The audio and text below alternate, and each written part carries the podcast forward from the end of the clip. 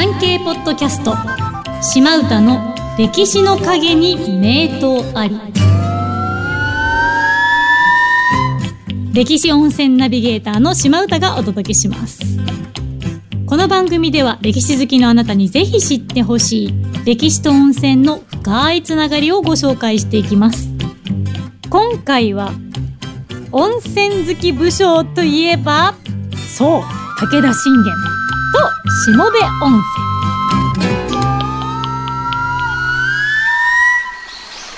本日の聞き手はこちらの方ですこんにちは、奈良あゆみです。よろしくお願いしますよろしくお願いします。奈良さんはい。信玄ですまたまた嬉しいですね、続いて。はい ありがとうございますあの信玄ってはい。結構ねいろいろ土地を持ってましたけども当時の戦国時代で生き抜くためにいろいろやっていくためにお金大事じゃないですかそうですねこ。の武田軍の財政を支えたのが実は金なんですねお、ゴそールドですですね。はい最強じゃないですか。最強なんですよ山梨甲斐ですね当時は、で金山がたくさんあってそこから産出される甲州金って言われてる金があるんですけども、はい。これをたくさんたくさん掘ってたんですね。はい。で、実は信玄、日本で初めて貨幣制度、お金ですね、整えたって言われてまして、そうなんですか？昔から統一されてたわけじゃないんですねじゃないんですよ。あの、当時、まだその地域地域で、いわゆるその小判というか、そういうものはあるんですけども、重さが全然違ったんですね。あはい。使われてる量が違ったので、他の土地に行ったら重さを測って、あ、これぐらいの金の量だったらこれぐらいの価値かなみたいなのをやってたんですよ。でも、これちょっとめんどくさいねってなって信玄がちゃんと金貨に価値を刻印したいわゆる今のお金みたいに10円は10円の価値100円は100円の価値みたいなのを刻印して、うんうんそれで価値が決まるっていうお金の仕組みを作ったんですよ。へえ、じゃあもう本当に今使われてるようなのの先駆けっていうはい感じですかね。なので信玄が亡くなった後も江戸時代の後期までは甲州金がこのまま使われてたっていうふうになってます。へえ、すごい知らなかったです。はい。でねいろいろ金の採掘をするって簡単に言っても手彫りの時代ですからあ今みたいにガガガガじゃないですそうですね。これ特別な技術が必要なんですよね。はい。特別な訓練を行っていますってやつが必要なんですよ。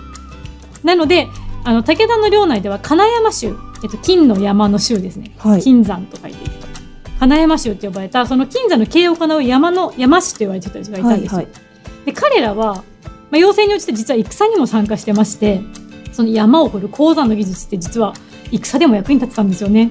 そうなんですか？そうなんですそうなんです。でかなり強かったらしくてあの北条氏北条氏が持ってたお城の一つの駿河の福沢城っていうところ御殿橋にあったんですけども、はい。攻略した時にはこの金山州が大活躍しまして。褒美が与えられたっていう文章が残ってるぐらいかなりの戦力だったんです。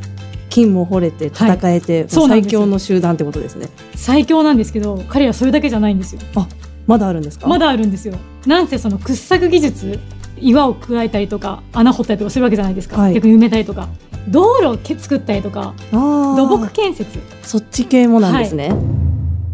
この土木技術の発達を促したので彼らはすごいのがいわゆるですねその土地を抑えるために対する治水昔って川とかがこうあったらちょっと雨降ったらすぐ氾濫しちゃうんですよ。ああ、確かに氾濫のイメージです、昔。は。い、困るじゃないですか。はい。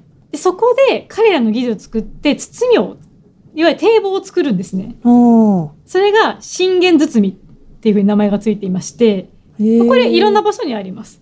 今もまだある？今もまだあります。あの仕組みとしてはこの堤防にいわゆるちょっと開く場所あの調節できる場所を作って、うんはい。周りにこう畑とか田んぼとかあるじゃないですかそこに川の水を入れれるようにするんですよね。ああ、そこでこう水流作ってっていう。そうですそうです。だから普段は閉じてるけどもちょっと雨降ってきて川の水の量が増えたなったらそこの席を開けることで田畑に水がバーッと入ってくるじゃないですか。はい。なのでこの川自体が氾濫するんじゃなくってあえて外側にこのいわゆる遊水地みたいな場所を田んぼと畑を潰すことになるんですけども、はい。そことで集落にもブワーッと水が来ることがないんですね。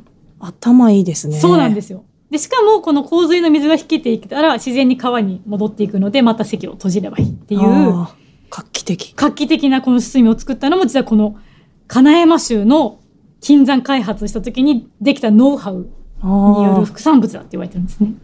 信玄包みって名前ついてますけどこれあの金山包みに名前書いたらいいんじゃないかな私は個人的に。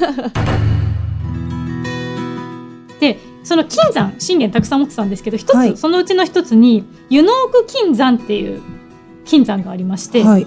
これあの今の身延町にあるんですけれどもここ最盛期には周りだけで37箇所金の採掘場があったんです三十七。はいあちこちにあったんですね。そうなんですそうなんですここに温泉があるんですここで繋がってくるんですね、はい温泉と。そこにあるのが下部温泉っていう温泉なんですけど行ああ。はい。ったことあります？あ、あります。すごく小さい時だったんですけど、はい家族旅行でそちらにお邪魔した時おにはい金を砂金を取る体験をした記憶があります。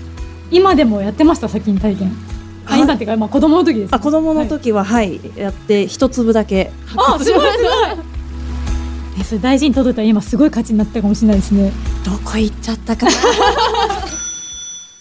このやっぱ金が有名なところに温泉があるわけなんですけども結構ねその温泉ってやっぱりその地質学的にもいろんなその成分が溶け込んでいるものが温泉だったりするので、まあ、金とか銀とかそういう鉱脈と温泉の関係って結構地質学的にも注目されてるんですけどもまさにこの下部温泉もそうなんですね。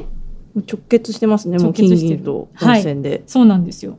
で、この下部温泉、まあ、周辺というか、下部という土地を治めていたのが、実はあの、穴山梅雪っていう方なんですけど、聞いたことあります？ちょっと聞いたことないですね。ないですかね。はい。あの、武田信玄の次女、まあ、娘ですね、はい。を妻に迎えて、それによって武田家の家臣としてかなり優遇された方なんですけども、この方なんで有名かっていうと、裏切っちゃったんですよ。え、裏切っちゃったんですか？そうなんですよ。あの、武田氏の家臣だったんですけど、はいまあ信玄なき子勝頼が出てきたら、はい。うーん、勝頼じゃ漂んないなと思ったのかどうかはまだわかんないんですが、はい。家康についちゃうんですね。ああ、そうだったんですね。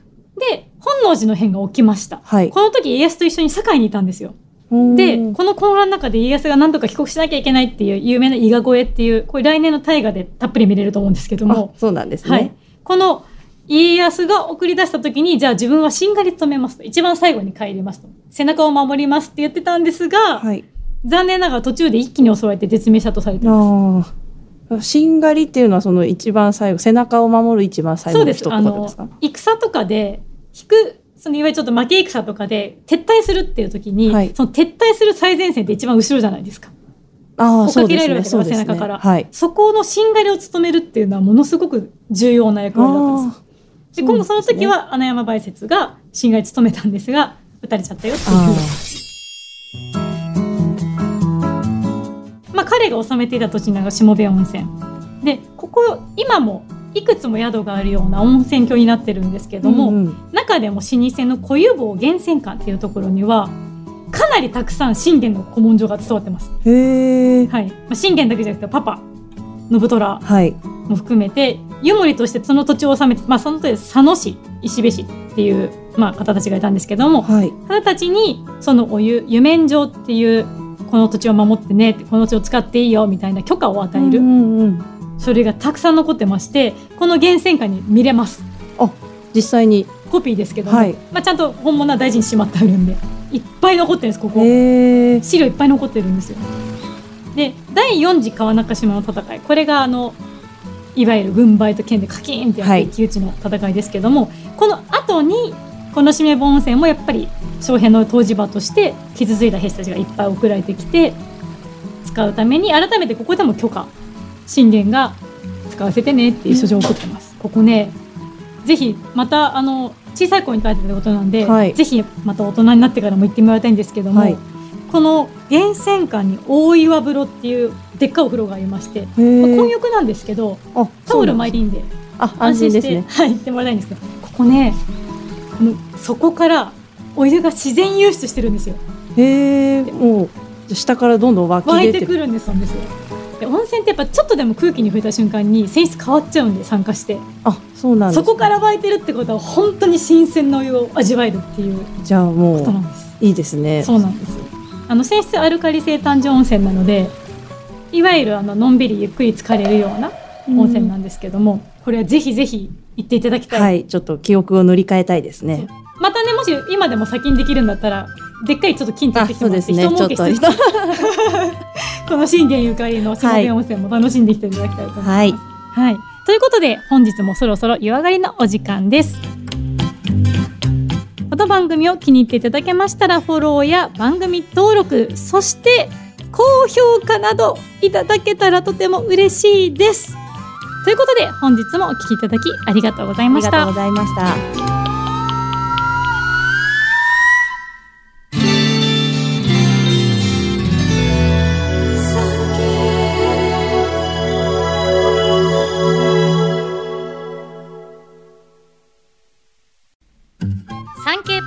スト島唄の歴史の陰に名刀あり好評配信中です。日本の歴史が好きお城や史跡偉人ゆかりの地を巡るのが楽しいというあなたにぜひ聞いてほしい。歴史の舞台に登場する温泉についてお話しします。詳しくは産経ポッドキャストで検索してください。